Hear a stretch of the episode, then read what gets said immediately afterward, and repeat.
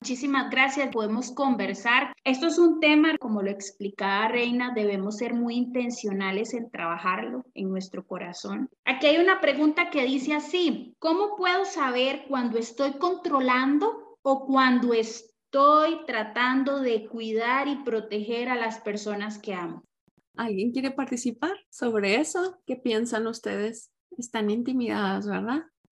Ya con el hecho de redactar esa pregunta, a mí me dice dos cosas. Una, qué bonito, ¿verdad? Que queramos saber la diferencia porque yo creo que queremos honrar al Señor, queremos hacer su voluntad, no estar de controladoras.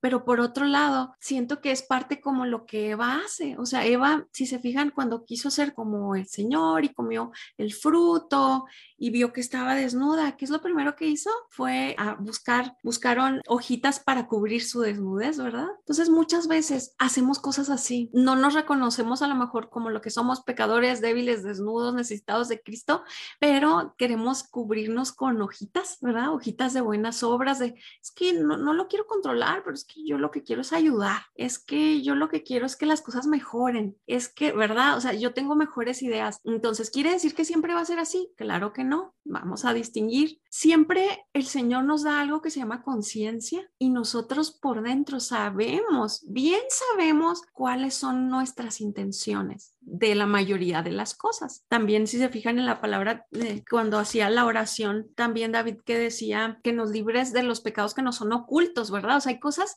que las haces conscientemente con maldad, con maldad de tu corazón. Hay otras cosas que no te das cuenta y estimas, ¿verdad? Entonces, de las que somos conscientes, hermanas, si tú sabes, a ver, ¿por, ¿por qué quiero, por qué tengo ese, esa necesidad tan grande de hablar con esa persona y decirle estas verdades? Honestamente es porque me preocupo de su alma o porque quiero que las cosas salgan como yo quiero y me molesta su actitud o interfiere con mis planes, metas, sueños, comodidad, preferencia de hacer las cosas. Cuando es así, ¿a quién me estoy poniendo otra vez en el centro? A mí misma, ¿verdad? Lo que yo quiero, como yo quiero y cuando yo quiero. Casi siempre, sino por, por no decir siempre generalizando. Cuando es así es porque yo me estoy poniendo en el centro y quiero que los demás me obedezcan. Y eso es control. Pero cuando tú pones al Señor en el, en el centro y dices, Señor, quiero honrarte con mi vida y con lo que haga y esto que voy a hacerlo, voy a hacer con temor, con temblor, para tu gloria, no para mi gloria, ni siquiera a veces porque la persona se sienta cómoda, ¿verdad? Porque va a haber veces que vamos a tener que confrontar, sí, que vamos a tener que disciplinar a hijos, sí, también. De hecho, ahí habla la autora sobre eso también, que hay veces que vamos a tener que disciplinar, pero la diferencia, hermanas, es que, que sepamos dentro de nosotras que no somos Dios y ninguna de nosotras, de las que estamos aquí, todos los cuadritos aquí son, somos Dios, ni podemos traer convicción de pecado, ni dar salvación a nadie, ni convertir un corazón de piedra de carne a nadie ni resucitar a nadie de muerte a vida. ¿Quién puede hacer eso? Solamente Cristo. Cristo. En la palabra, si la revisamos, no va a decir en, ningún lugar que salves a tu hermano o que resucites a alguien o que le cambies el corazón y los deseos a alguien. ¿Por qué no dice eso? Porque no podemos. Pero que sí nos dice que hagamos, que amemos, que perdonemos, que tengamos el sentir que tuvo Cristo, ¿verdad? Que seamos humildes, que, que seamos como Él, entonces, cuando nos enfocamos en lo que podemos hacer y lo que debemos hacer y lo que ya dice la palabra, vamos a estar seguras. Y todo lo demás no nos corresponde porque no somos Dios. No somos Dios. Yo creo que esa es la manera de distinguir, decir, en toda esta situación, ¿quién está en el centro? ¿Yo y mis preferencias y mis deseos o el Señor o mi hermano al que quiero ayudar? ¿Quién está? Nada más tú sabes, tú y el Señor que ve tu corazón pudiéramos ver a una persona y juzgar sus motivaciones. Qué triste si hacemos eso, qué triste, porque ni, somos lectoras de mentes ni lectoras de intenciones del corazón. A lo mejor tú vas a ver a veces que dices, ay, esa hermana, ¿cómo es metiche? Y no sabes si en realidad está actuando obedeciendo al Señor no lo sabes, yo tampoco lo sé. O quizá digas, ay, esa hermana qué indiferente, nunca dice nada, nunca ayuda, nunca opina, nunca nada, según tú. Pero ¿cómo sabes si el Señor a ella la llamó a guardar silencio, a orar, a ayunar, a obedecer y esperar? No lo sabemos. En cada situación, en cada etapa de la vida, cada persona va a lucir diferente la acción en algún caso determinado que el Señor quiere que actúe. Por eso es cada una lo bueno y el descanso que tenemos es que yo no voy a dar cuentas por lo que haga María Fernanda, ni ella por lo que yo haga, ni voy a dar cuentas por lo que haga Mara, ni Hazel, ni nadie. Qué bonito, qué, qué descanso. ¿Qué podemos hacer? Predicar el Evangelio a tiempo, afuera de tiempo, dar un buen testimonio, hacer que su palabra no sea blasfemada por nuestra culpa eso es lo que podemos hacer. Todo lo demás le corresponde al Señor. Sí, es como un arbolito. Podemos regarlo, podemos quitarle las malas hierbas, podemos ponerlo en el solecito, poner la sombrita, cuidar el entorno, pero no lo vas a poder hacer crecer ni dar fruto. No vas a poder. Es lo bonito de la responsabilidad del hombre y del libre albedrío y el poder divino del Señor. Es el único que le dio esa naturaleza al arbolito y que lo va a hacer crecer y dar fruto, o si sabe que es cizaña y lo va a arrancar. No sabemos, pero tú y yo no sabemos. No sabemos quién es cizaña, no sabemos quién va a ser cortado, no lo sabemos. No debemos nosotros cortar, debemos que ver al Señor, ser obedientes a su palabra, amar a las personas, tener fe y esperanza, que conozcan a Cristo. Eso es lo que podemos hacer. Esa es la diferencia. Y hay una manita levantada si quieres abrir tu micrófono y camarita. Yo quería comentar acerca de, bueno, nosotros cuando comenzamos el discipulado y, pudimos ver el nombre del libro, uno decía, ay no, yo controladora, jamás. Conforme pasó el tiempo, de, yo creo que hablo tanto por mí como por mis otras hermanas que estudiaron conmigo el, el libro, fuimos siendo confrontadas, fuimos viendo cada esa cosa en donde pensábamos que, nosotros como que el tener el control de esas cosas es porque lo estamos haciendo bien, sin saber que muchas veces detrás de, de todo ese control estamos lastimando a esposo, estamos lastimando hijos, estamos lastimando padres, bueno, estamos lastimando un montón de gente. Conforme al libro, fuimos viendo y viendo que muchas teníamos todo ese tipo de control en común, en diferentes áreas, pero todas teníamos algo en común. Era querer llevar el control en diferentes áreas, pero queríamos llevarlo. Del saber, de irnos dando cuenta en el camino de que el Señor es el único que puede ayudarnos y que nosotras debemos aprender a ceder ese control al Señor. Que el Señor sea quien nos use y nos enseñe, pues las que llevamos el discipulado, tal vez lo digo de, de mi parte, nos quiere decir que pues ya somos perfectas en esa área, porque no, pero somos más conscientes, digo yo, a veces se nos sale inconscientemente el control, pero muchas veces el Señor nos ayuda y ahora al tener ese conocimiento, a tal vez antes de cometer algún error, de querer llevar el control, primero ceder el control al Señor y saber si lo estamos haciendo por Él o lo estamos haciendo por nosotras. Entonces, yo digo que es algo que solo en oración, que todos los días se lo pidamos al Señor, es el completo control de nuestra para que Él nos ayude, para que Él nos ayude en cada una de esas áreas que tanto le, necesitamos, porque queremos hacer las cosas por nuestra propia cuenta. Queremos que se realice en el momento que queremos. El Señor nos manda a esperar y somos tan impacientes que lo queremos aquí ahora. Es algo de que debemos de orar para pedirle al Señor que Él nos ayude también a depender completamente de Él. Gracias por tu comentario, muy cierto. Qué gran reto nos espera, ¿verdad? Qué gran reto, porque ya sabemos, ya estas verdades abren tu mente, te, te enseña el Señor como con un espejo te, hace ver tu realidad y ahora sí ya no hay pretexto, ya lo sabes. algo que dijiste y creo que aquí hay varias de mis hermanas que se congregan en la iglesia y también tengo una esposa de pastor aquí y, y tal vez es una lucha de que uno quisiera que cuando hay un tema, un discipulado, un estudio, todas dijeran, ¡ay sí! quiero estudiar Y todas vamos juntas, pero casi que hay que estar, chiquillas es ese día, chiquillas es a la hora, chiquillas vayan, chiquillas no van. Y al final, algo que me dio esperanza es saber que Dios es el que se encarga de la vida de cada quien. El Evangelio ya se expuesto. Si esa persona por X o Y, porque no puede uno juzgar nunca las situaciones por las cuales no pudieron, ¿verdad? Pero cuando es muy frecuente que no se puede participar, entonces uno siempre tiende y, y es tentado a entristecerse y decir, ¿qué pasa? Pero al final no descansa por lo que uno quiere hacer por esas personas, sino que esas personas están en las manos de Dios y el crecimiento lo va a dar Dios. Y uno en ese detalle también controla, porque uno quiere como casi que, por ejemplo, ah, con este de la, de la mujer controladora, pues yo estuve publicando, publicando, publicando, publicando, publicando. Y bueno, el llamado, el llamado, gracias a Dios por todas las, las que estamos aquí, pero en mi humanidad yo tenía ese deseo que más mujeres por el tema se pudieran conectar y entonces uno humanamente dice, ay, pero ahí es donde uno lucha con el control, porque uno dice, ve, Fercita, por algo se llama la mujer controladora, no es lo que usted quiere, sino en las que yo quiero que escuchen. Sí, a mí me encanta pensar siempre como que en cosas de la naturaleza y las plantas y como que el Señor me abre los ojos a muchas realidades cuando veo lo que Él ha hecho. Y una de las cosas que me gusta mucho cuando abrimos alguna naranja, alguna manzana con mis hijos, siempre les estoy diciendo es que, te fijas, esta semillita, no tenemos idea cuántos árboles van a nacer y cuántas frutas van a salir. No sabemos, no lo podemos controlar, pero ¿qué sí podemos hacer? Sembrarla, ponerla en la tierra y el Señor se va a encargar de los frutos siempre.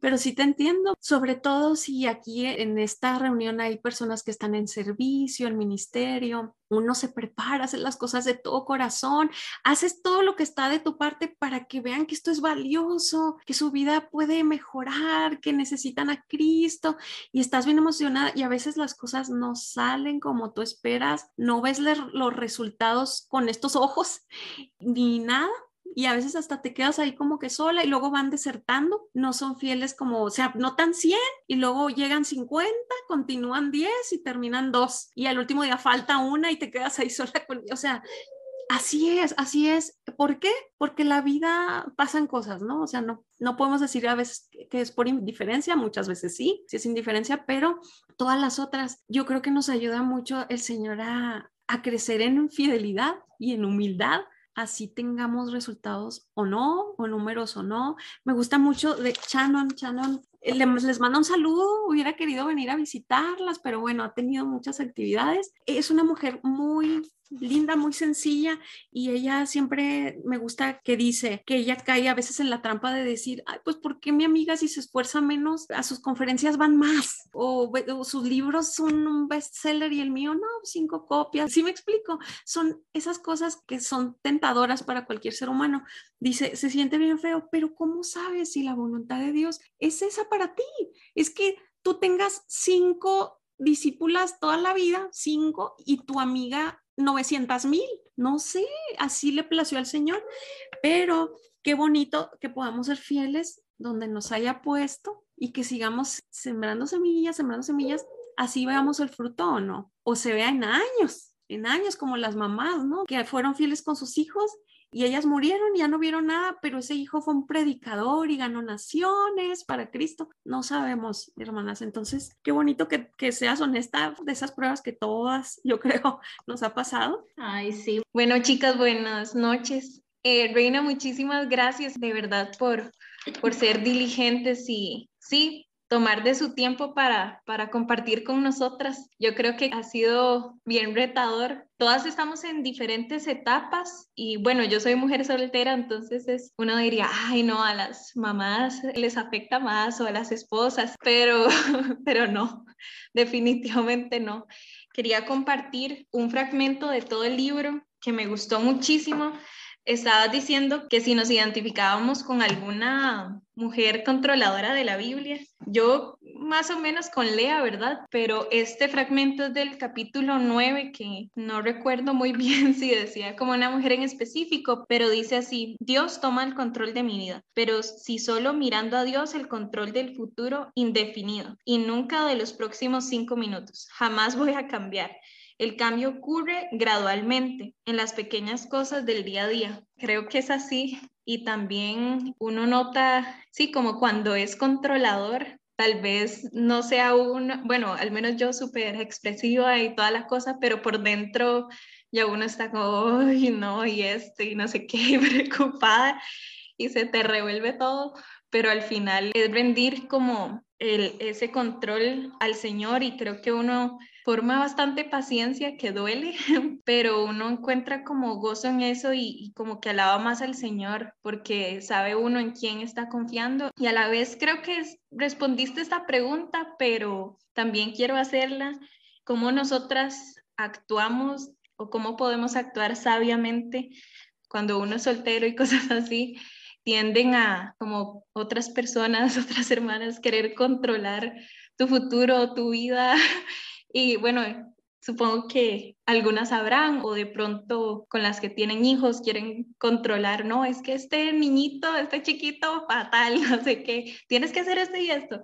Y la verdad es que yo no quisiera ser controlada ni, ni controlar yo tampoco, querer caer en eso. Entonces, sí, ¿cómo le hacemos? Porque a veces uno puede callar, ¿cómo está ese límite de ser sabia? y a la vez como poder ser de edificación para esa persona. A ver si comprendí tu pregunta, Nicole. ¿Te refieres así como que hermanas bien intencionadas, como que te dicen qué hacer y cómo vivir tu vida? ¿O de decisiones de, mencionaste de los hijos, pero yo me imagino en tu caso, cuando eras soltera, que, ¿y cuándo te vas a casar? ¿Y cuándo vas a tener novio? ¿Y cuándo te vas? Ah, así como que te van presionando por la vida, ¿no? Pues así tal cual. Bueno, aquí pasa muy seguido eso, no sé cómo sea en Costa Rica, pero sí entiendo y mencionaste una palabra muy, muy clave de los límites. Hay todo un libro tan bonito que se llama Límites, que a mí me ayudó en gran manera, porque depende de cómo sea tu carácter. A veces cuando, si eres una persona como muy dócil, muy tierna, o si eres muy aguerrida y muy dura, muy así fuerte, va a ser diferente como las personas te perciban, pero yo creo que independientemente de, de cómo sean las otras personas contigo, lo que más importa es cómo tú seas con las otras personas, porque lo que nos hagan o nos digan no los podemos controlar. O sea, siempre va a haber personas imprudentes, eh, metiches, que no se oye, ¿verdad? Pero hasta la fecha yo, por ejemplo, tengo todavía muchas consejeras que no he pedido, pero sabes qué, algo que a mí me encantó, que una amiga, una hermana que amo mucho, mayor que yo, que me enseñó, siempre decía, cuando alguien te diga algo, antes de enojarte por eso, tómalo y llévalo a los pies de Cristo y di, Señor, ¿por qué me dijeron esto? ¿Para lastimarme? Es una herramienta en tus manos, porque a veces podemos sentirnos como presión. Bueno, yo en lo personal, yo, yo a veces me siento como como hostigada o como vigilada o como, como que todo el mundo te quiere andar corrigiendo. Pero digo, bueno, Señor, si es así y si son herramientas en tus manos, que así sea. Ayúdame a tener la humildad para escuchar el consejo que yo considero sabio y también para escuchar el consejo absurdo, ¿Por qué? Porque me va a ayudar a mí a aprender cómo yo amar y aconsejar a los demás. O sea, de las imprudencias también aprendes. ¿Sí me explico? En la página 197 hay una frase que subrayé que dice Chanon que su sabio pastor decía, y yo creo que se relaciona mucho con esto. Dice, siempre consideramos pecado lo que nos hacen, pero rara vez consideramos pecado lo que hacemos a otros. Entonces, cuando estoy así, yo te digo, a mí me ha funcionado eso, no sé cómo el Señor vaya a trabajar con, contigo, pero a mí me funciona decir, bueno, Señor, esto que siento tan duro y como un pecado y como una ofensa tan grande contra mí, es algo que, que tú me quieres enseñar, que tú me quieres moldear, que me quieres quebrantar, que quieres usar para que me humille, para mantenerme con los pies en la tierra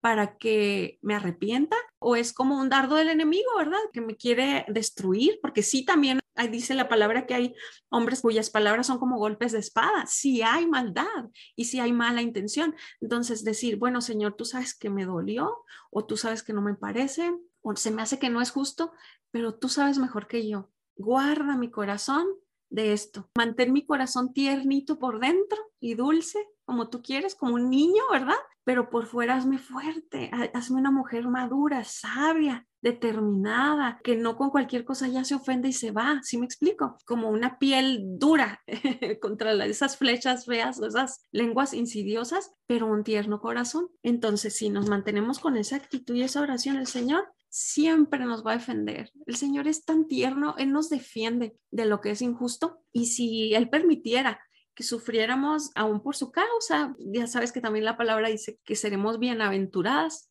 Entonces, qué mejor, ¿no? Que lo que venga Señor, aquí está tus pies, tómalo y ayúdame a abrazar lo que tú me mandaste a través de otro. ¿verdad? No sé si alguien quiera decirle otra cosa o alguien más, pero me gustó mucho que preguntaras eso. ¿Quiere decir que quieres eso? ¿Quieres caminar en sabiduría? Y tomar las cosas de quien vienen. Y, pero como no sabemos, ¿verdad? No sabemos quién está detrás, pues vamos a, a llevarlo todo a los pies de Cristo. Está levantando la manita. Buenas noches, gracias, estuvo bellísimo, de veras he aprendido montones y lo necesito. Hay una pregunta que quisiera hacer y escuchando a esta joven que antes habló, se me vino a la mente, Reina, ¿cómo podría uno diferenciar? Porque es cierto, muchas cosas de las que hablamos aquí, algo que comentó María Fernanda, muchas veces estamos en una posición de que estamos tan dispuestas de edificarnos tanto para servir, sobre todo eh, estamos en puestos de liderazgo, entonces queremos de, tener mucha información, ayudar bastante en la iglesia. Hay una línea muy fina y se me acaba de venir a la cabeza entre querer tanto edificarse y servir, que haya control, porque a veces prácticamente lo haces solita porque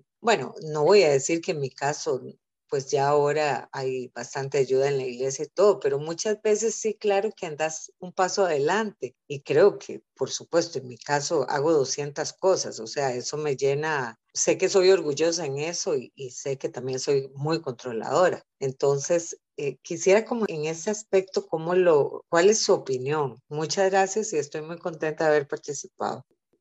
Ay, ay, ay, ay, Mara.